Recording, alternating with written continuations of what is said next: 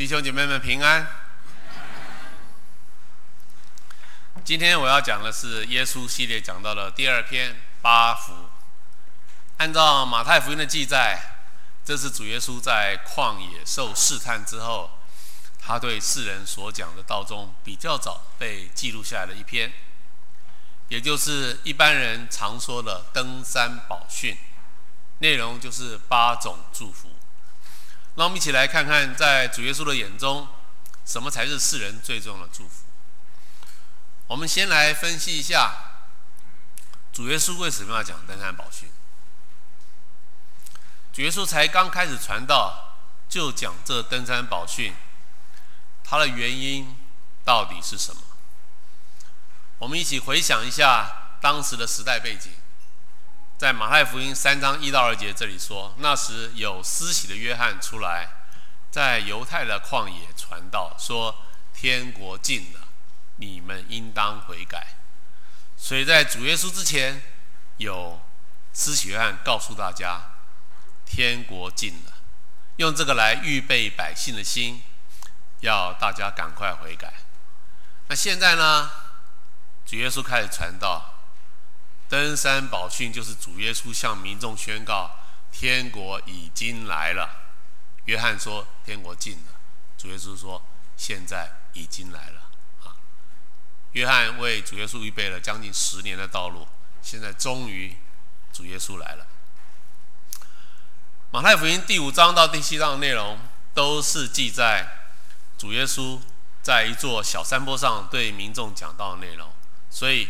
主耶稣的登山宝训，其实指的是马太福音第五章到第七章的全部内容，而这个八福呢，只不过是这整篇登山宝训的开场白而已。我们来看主耶稣这整篇登山宝训的内容，就是在向世人介绍天国是什么，还有天国的子民该有什么样的品格。所以主耶稣在讲完。八福之后呢，他就又讲说，基督徒要做盐做光，这是基督徒活在世上的目的。然后呢，他又讲说，他自己来到世界上是要成全律法，不是要把旧约整个废掉，没有，只是要成全他。之后呢，主耶稣又又在这啊、又讲论仇恨、淫乱、启示。爱仇敌、施舍、祷告、主祷文、禁食、真财宝、心里的光、勿担忧衣食、勿论断人、祈求就会得着等等，讲了十三个重点了。所以呢，我们要把这十三个重点全部加在一起，才是主耶稣的登山宝训。我们刚才讲过，八福只不过是整篇登山宝训的开场白，而这登山宝训则是耶稣向众人宣告天国已经来了的一场讲道。所以八福就是耶稣要向世人说明天国已经来了的一场的一一个开场白。而在主耶稣的心目中，天国的子民其实指的就是那些有真正重生得救的基督徒。所以呢，耶稣讲登山宝训的目的，就是要邀请当时以色列的百姓来成为天国的子民，这样他们就可以拥有各样属天的祝福。现在让我们来看看这八福的内容。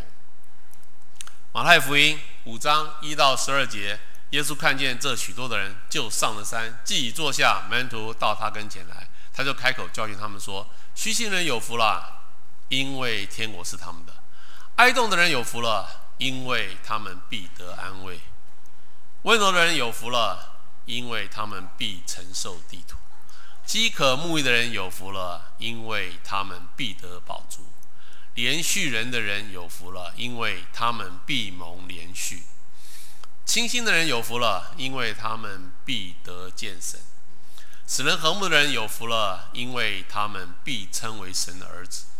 为义受逼迫的人有福了，因为天国是他们的。人若因我辱骂你们、逼迫你们、捏造各样坏话毁谤你们，你们就有福了，应当欢喜快乐，因为你们在天上的赏赐是大的。在你们以前的先知，人也是这样逼迫他们。基本上，耶稣就是要告诉以色列百姓说：你们看，天国多么的好，天国可以带给你们每一个人这么多的祝福。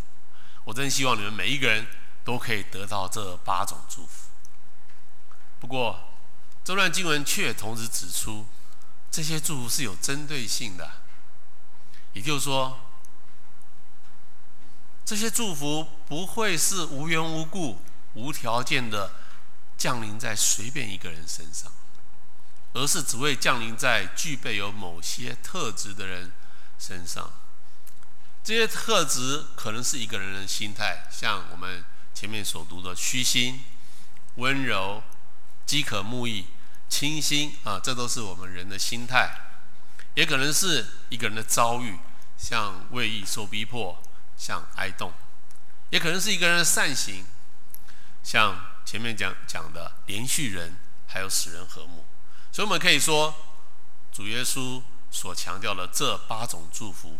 其实是来自于八种可以使人蒙福的条件，而这些条件，有些是我们要努力的，有些则是非自愿的临到我们的身上。现在我们就来逐一的分析一下这八种可以使人蒙福的条件到底是什么。首先，我们看虚心的人有福了，因为天国是他们的。所以第一个条件就是虚心。虚心在英文的圣经里是译为 “poor in spirit”，指的就是要承认自己灵里贫穷。路加福音中有一段类似的记载，我们可以互相做比对，来更进一步了解耶稣的意思。在路加福音第六章二十到二十三节。这里说，耶稣举目看着门徒说：“你们贫穷的人有福了，因为神的国是你们的；你们饥饿的人有福了，因为你们将要饱足；你们哀哭的人有福了，因为你们将要喜笑。人为人子恨恶你们，拒绝你们，辱骂你们，弃掉你们的名，以为是恶，你们就有福了。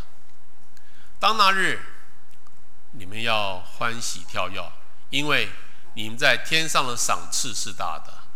他们的祖宗代先知也是这样。路加福音的记载没有像马太福音那么完整，路加福音只记载了四福。这四福呢，就是贫穷、饥饿、哀哭、人为人子辱骂你们。他们呢，这四福可以分别对应到马太福音的八福里面的虚心、饥渴慕义、哀慟、人若因我辱骂你们。所以你看，虚心是对应到四呃路加福音里面的贫穷啊，路加福音讲成贫穷；饥渴慕义是饥饿，哀慟是哀哭啊。人若因我辱骂你们，在路加福音讲说，人为人子辱骂你，其实是一样的。我们刚刚讲虚心人在路加福音是译成贫穷的人，所以我们刚刚所说的，我们说虚心是承认邻里自己邻里贫穷是很正确的。那承认自己邻里贫穷呢？对于非基督徒来讲，就是那些承认自己需要救恩的人。我们知道八福不是只对基督徒讲的，八福当时讲的时候，对象大部分都是非基督徒啊。所以他也是在对非基督徒讲，所以对非基督徒来讲，虚心的意义，承认自己灵里贫穷的意义，就是承认自己需要救恩。OK，啊，对于基督徒来讲呢，这一句话就变成是承认自己需要更多学习圣经的真理。也就是说，有这种特质的人，天国是他们的。也就是说，他们可以上天国，所以，我们基督徒如果想确保自己可以上天国，就要常常虚心的学习圣经的真理，努力的遵守圣经中所有的命令。在旧约中有类似的一个呃命令，在以赛亚书第五十七章十五节，这里说：“那至高至上、永远长存、名为圣者的如此说。”我住在至高至圣的所在，也与心灵痛悔谦卑的人同居。所以这段旧约圣经告诉我们说，心灵痛悔谦卑，也就是谦谦虚啊虚心的人，是可以跟上帝一起住在天国的。我们再看第二种祝福，哀慟的人有福了，因为他们必得安慰。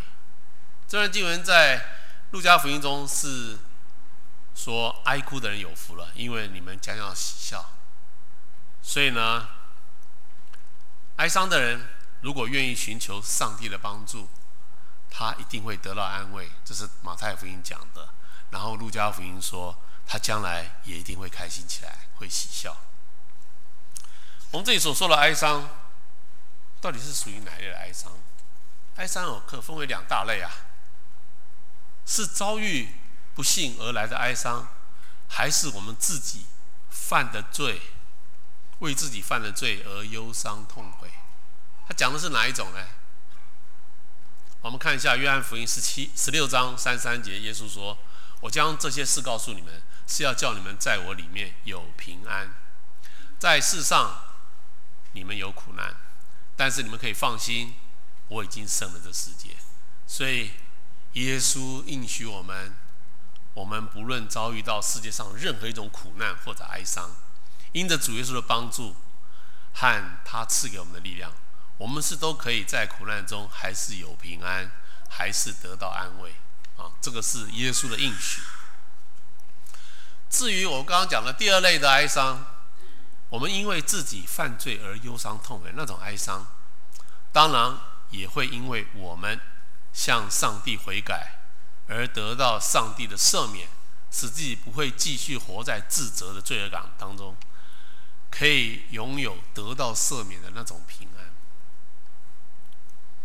我们再看第三种祝福：温柔的人有福了，因为他们必承受地土。温柔是指内心柔软、不刚硬的人，神要让他承受从神来的产业。承受地土呢，在英文圣经里面是翻为 inherit the earth。the earth，中文可以翻译成为承受地土，也可以翻译成整个世界。所以，我们来看看圣经中其他地方有没有对于承受地土有一些多一呃多一点的说明。在马太福音第四章十三节，这里说，上帝应许亚伯拉罕和他的后裔。必得承受世界啊，这边就翻成承受世界，不是因为行律法，而是因为信因信而得的义。这里说，上帝应许和亚伯拉罕有相同信心的人，也就是愿意信靠上帝的基督徒，是可以承受这整个世界的。换句话说，上帝创造这整个世界的目的，就是要赐给愿意信靠他的人来管理和使用。我们看旧约圣经中有类似的说明，诗篇三十七篇九到十一节这边说：作恶的必被剪除，唯有等候耶和华的必承受地土。还有片时，恶人要归于无有，你就是细查他的住处，也要归于无有。但谦卑的人必承受地土，以丰盛的平安为乐。啊所以呢，我们看这段经文讲，他说了，我们愿意等候耶和华的人，也就是那一些敬畏耶和华的人，上帝乐意让他使用神所创造的一切的资源，让他在世上安然居住，享受这边所说的丰盛的平安，就像亚伯拉罕所领受的。但是呢，在这段经文也说，作恶的必被剪除，也就是说，合神心意的人。神乐意让他使用神所创造的这一切，但是作恶的人，即使他想霸占神所创造的资源，他也只能短暂的持有，很快的，他就会被上帝剪除，不再能享用这一切的资源。马太福音说，温柔的人可以承受地土，这是因为为什么是温柔呢？因为内心柔软的非基督徒，我们先讲非基督徒，是比较有机会承受救恩，成为基督徒。一旦他成为基督徒，他就可以承受从神而来的产业，也就是指从神而来的各种有形和无形的祝福。像我们来看基督徒。如果基督徒内心柔软，他是比较会顺从上帝的命令，上帝就会赐福给他，让他在世上安然度日，也就是让他在世上的日子能够享受到真的平安。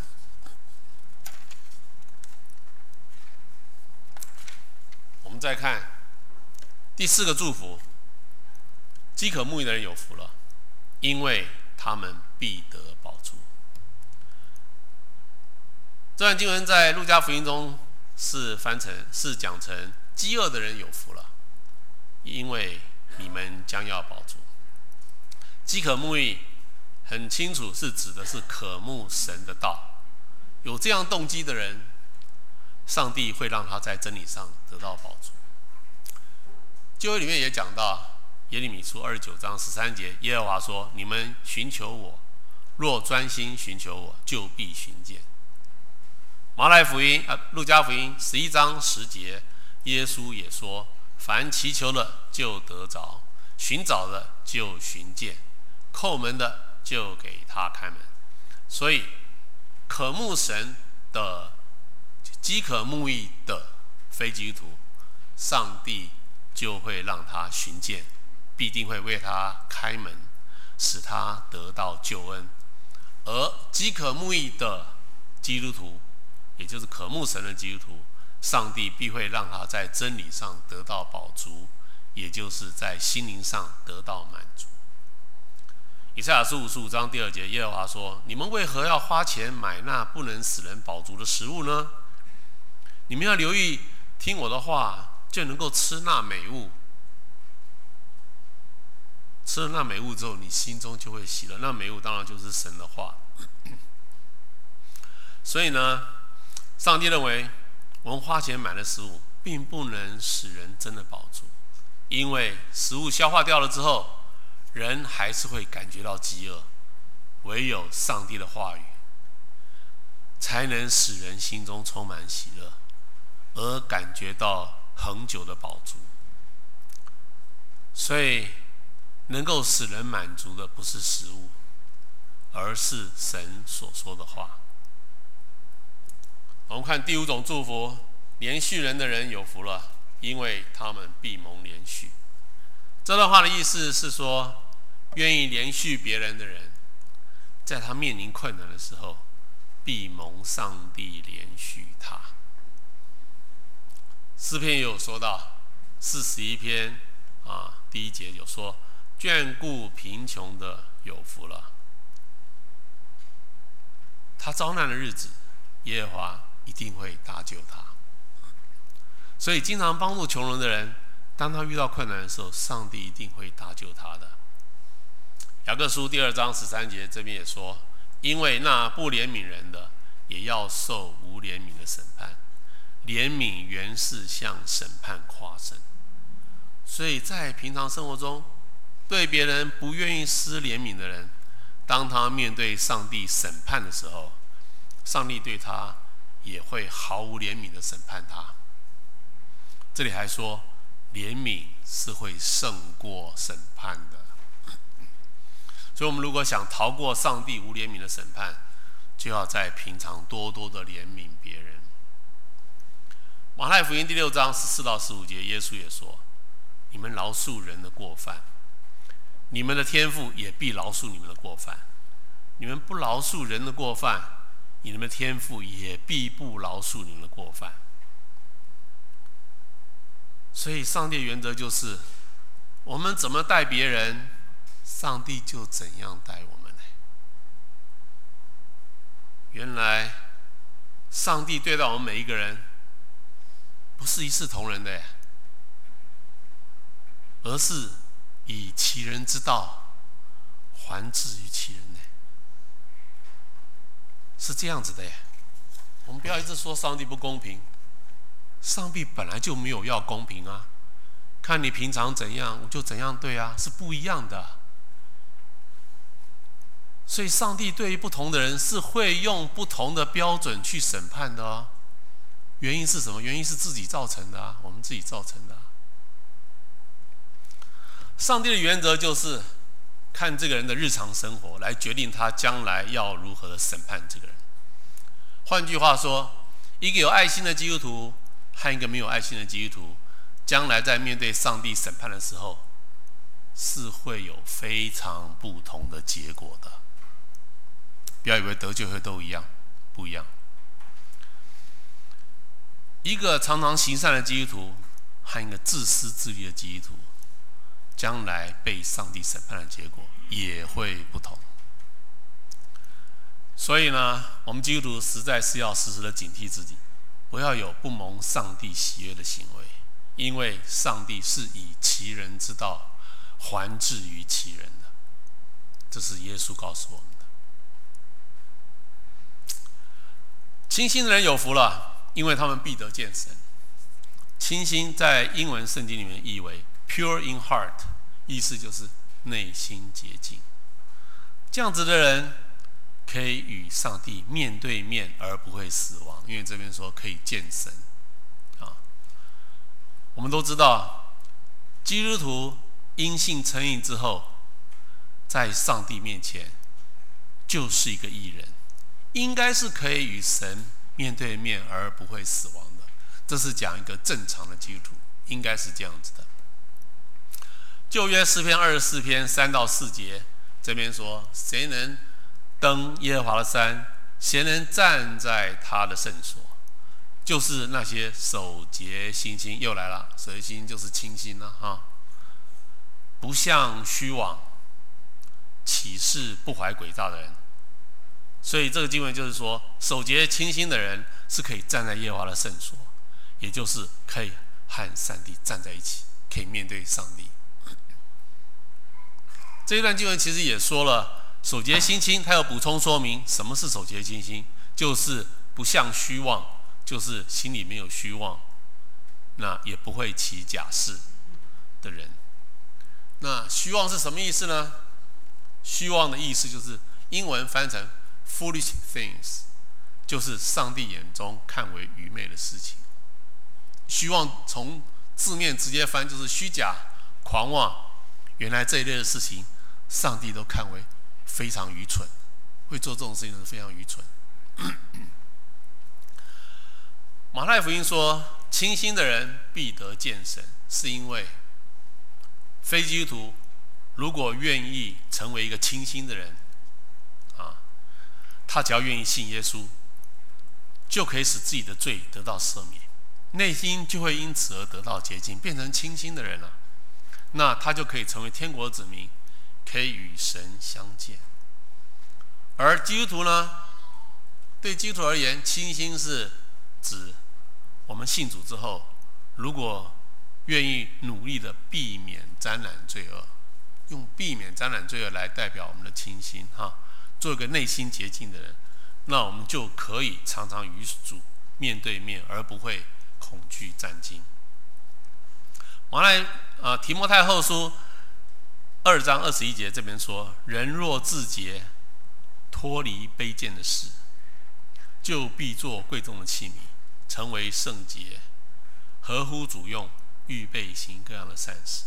所以，我们如果愿意洁身自爱。不要做不好的事情，就是脱离卑贱的事情，就是不要做不好的事情，就会成为圣洁，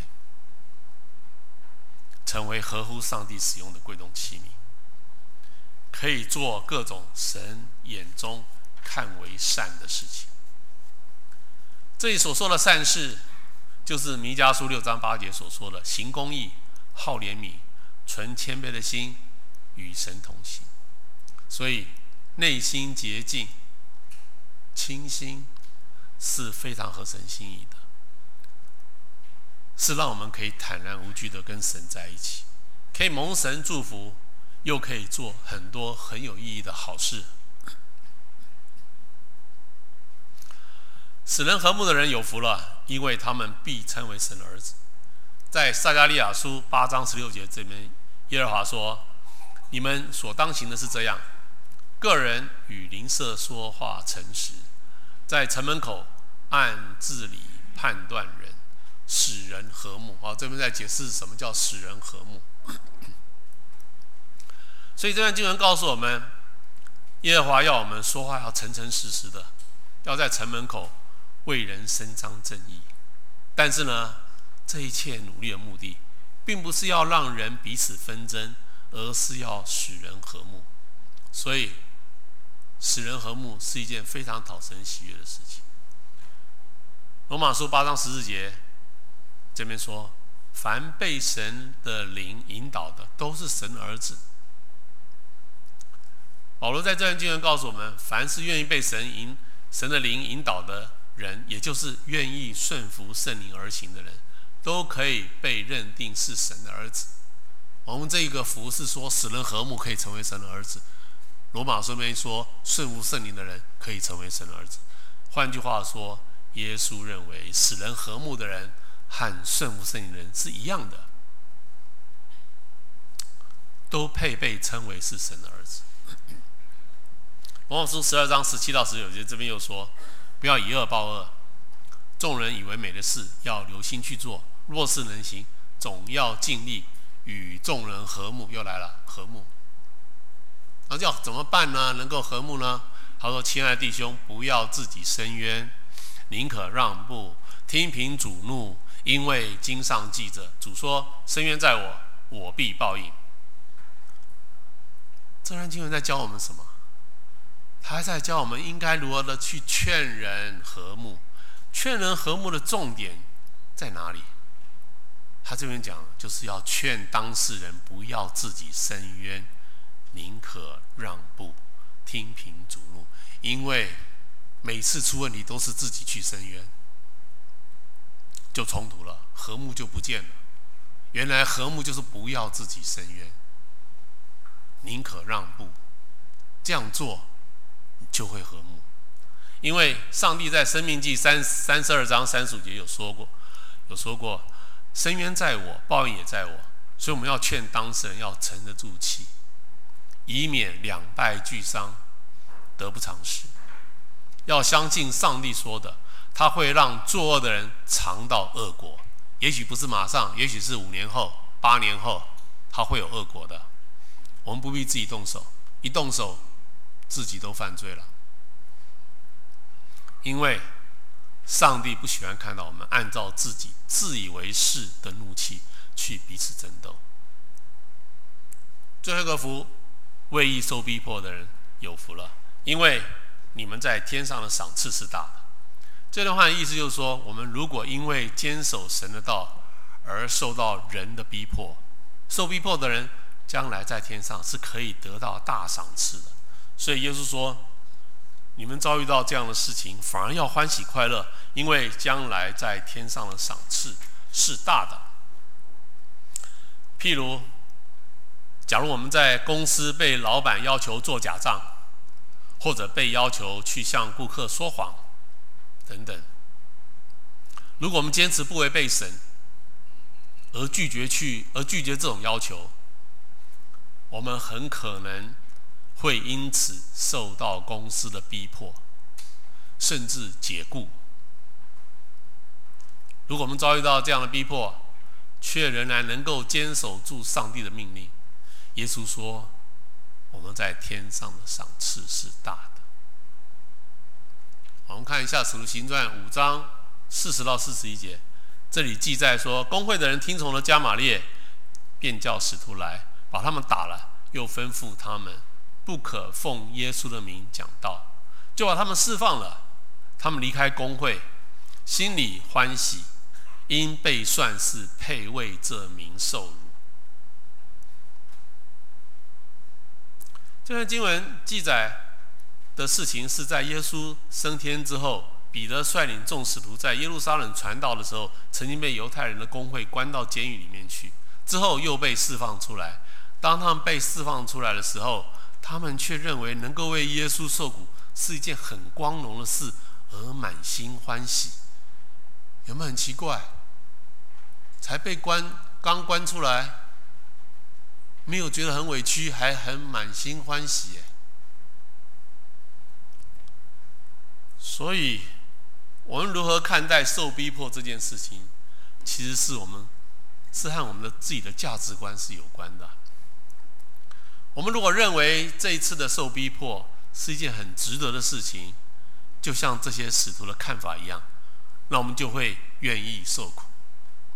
可是，如果我们认为这一次的受逼迫是一件不值得的事情，那我们就会耿耿于怀，不愿意忍耐所受到的迫害，甚至选择去与逼迫我们的人妥协。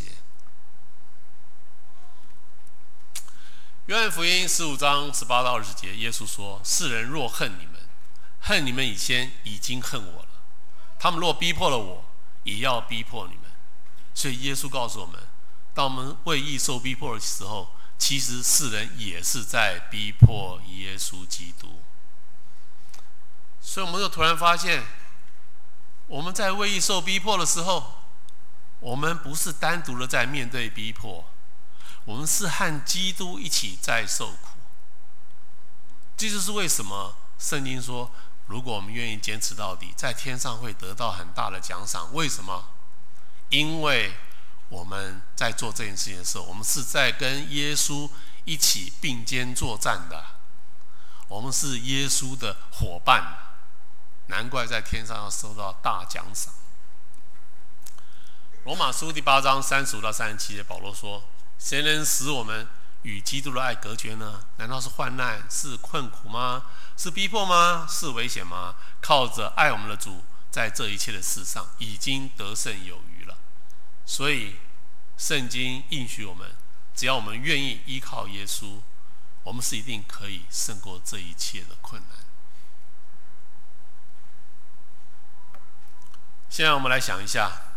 虽然耶稣兴高采烈地向大家宣告八福，但是当时的民众似乎对他讲的道没有太大的反应。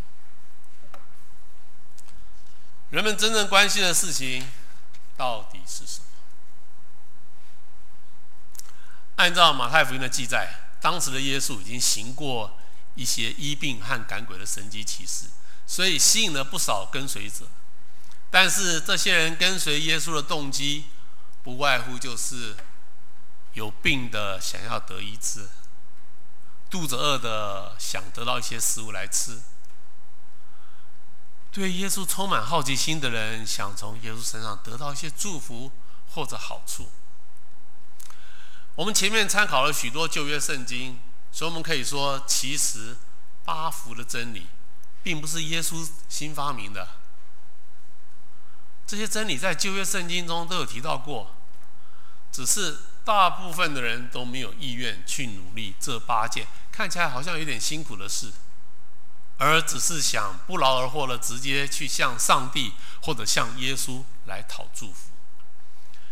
可是耶稣在这一篇讲道中非常郑重的提醒我们，八福所说的八种条件才是蒙福的最佳途径，大家只要去做。保证一定蒙福，而不是一天到晚追着耶稣讨祝福。耶稣当然是希望所有听到他讲道的人都能够被天国的祝福所吸引，而愿意认罪悔改，并且因为信靠耶稣而得到救恩。可是当时的大多数的人对耶稣所说的救恩，显然并没有什么兴趣。他们比较有兴趣的，应该只是想看到耶稣行神迹。在路加福音十七章十一到十九节，这边说，耶稣进入一个村子，有十个长大麻风的，远远的站着，高声的说：“夫子，可怜我们吧！”耶稣看见，就对他们说：“你们去把身体给祭司查看。”他们去的时候，就发现已经好了，洁净了。内中有一个人见自己好了，就回来俯伏在耶稣脚前感谢他。耶稣说：“洁净了的不是十个人吗？啊，另外九个到哪里去了？”就对那个人说：“起来，走吧，你的信救了你。”从这段经我们就可以看到，原来当时的人去找耶稣，主要都是为了要医病或者要赶鬼。对耶稣所要传的救恩或者真理，其实没有什么兴趣的。他们只要自己的病得医治，就觉得自己的目的达到了。对耶稣讲的什么大道理，实在是没有什么兴趣，也没有时间。所以呢，他们被治好了之后的反应就是：谢谢，再联络。这就是为什么被治好的十个病人只有一个回来信耶稣。那些不回来的人，真的是抓错重点了。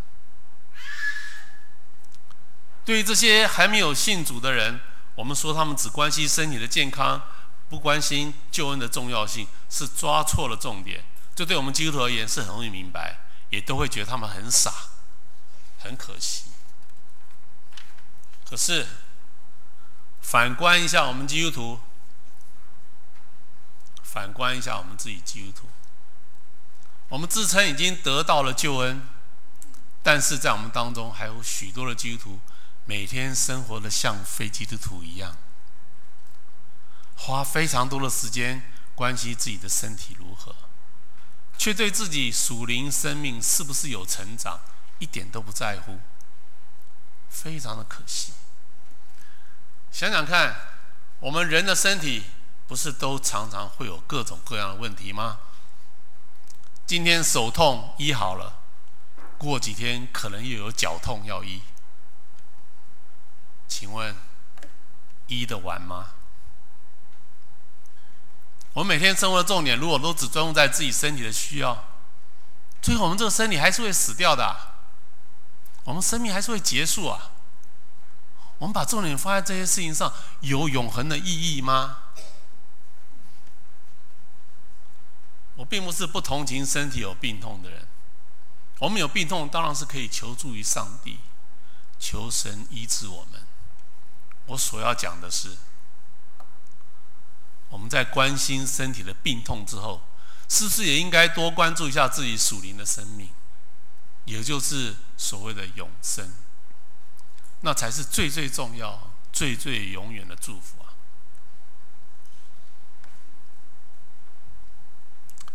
我们来看一下，这八种可以使人蒙福的条件，很困难吗？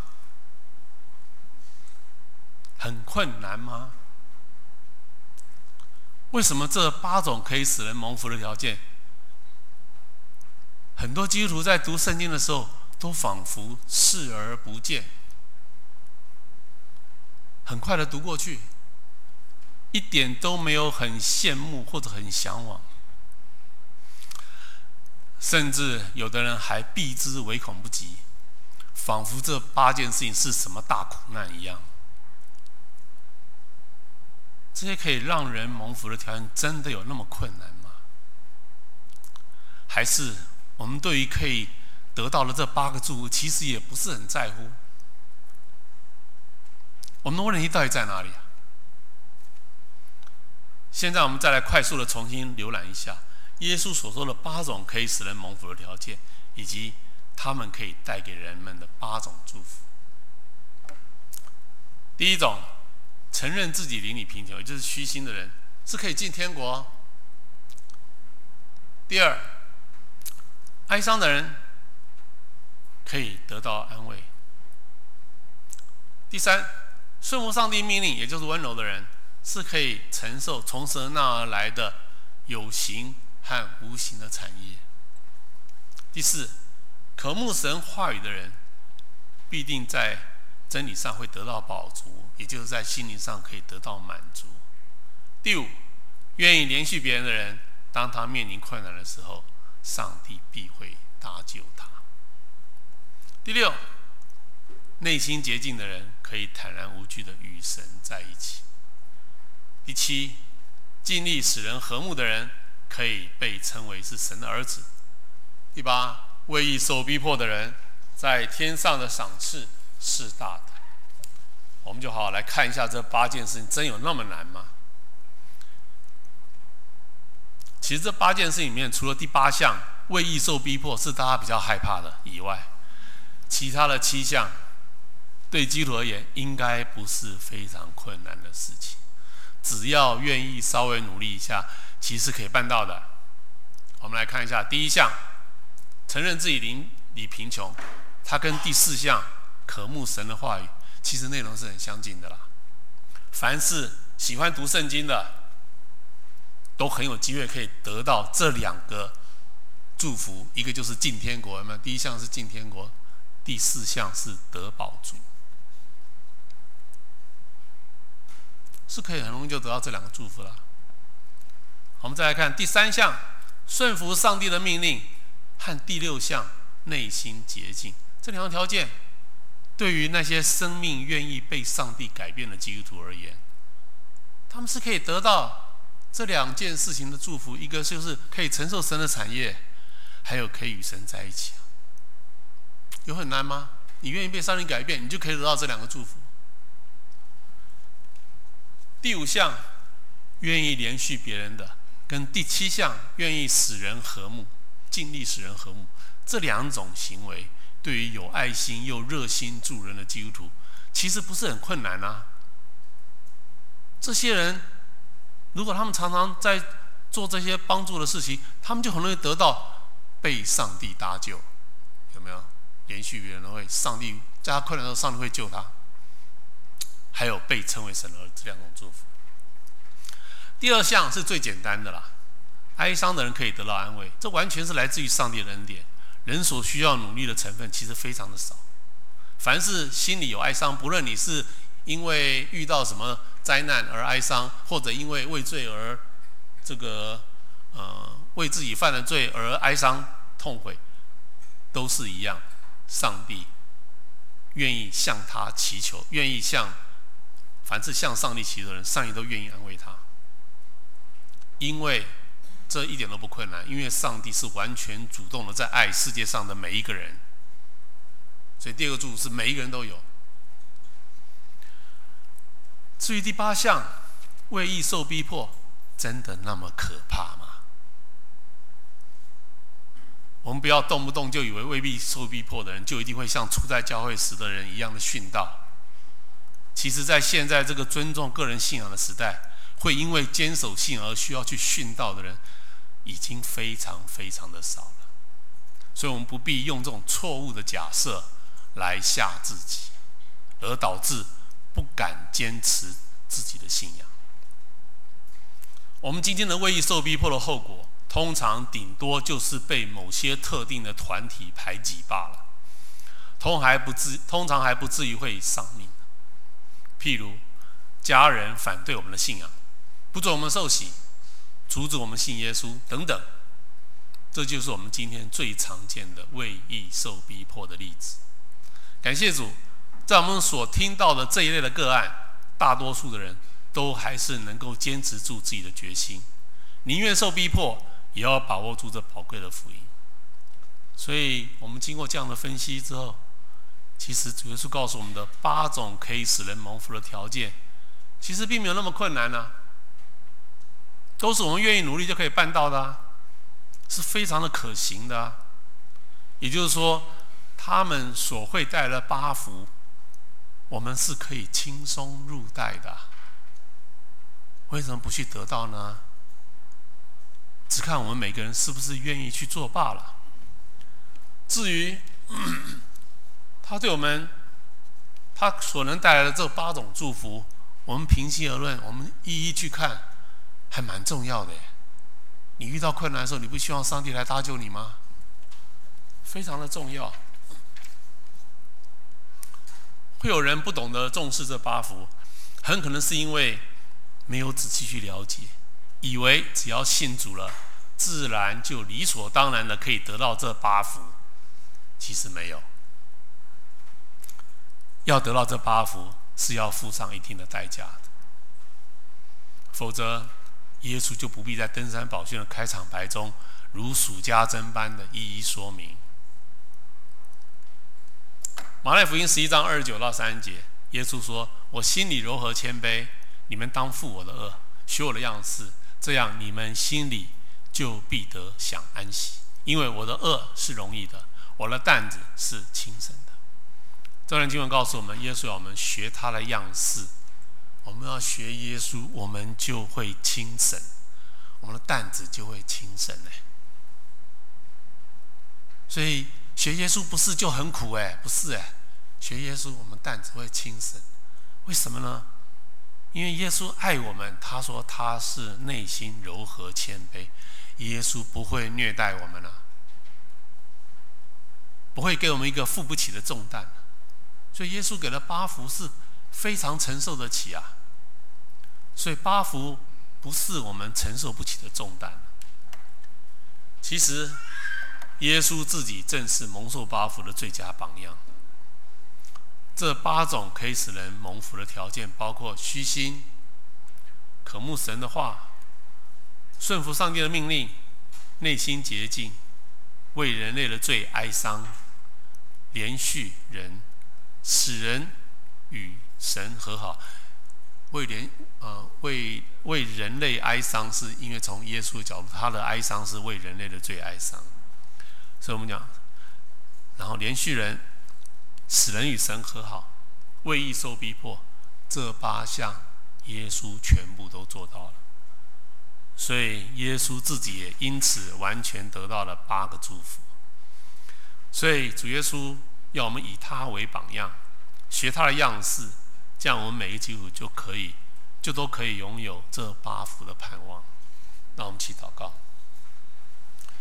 亲爱的天父，谢谢你借着主耶稣八福的讲道，来重新提醒我们，这八福，这八种可以使人蒙福的条件，才是我们可以得到八种祝福的最佳、最有效的途径。也谢谢你借着这八福，让我们知道你是何等的爱我们，何等的乐意赐福给我们。愿主你帮助我们，愿意更多渴慕你的话语。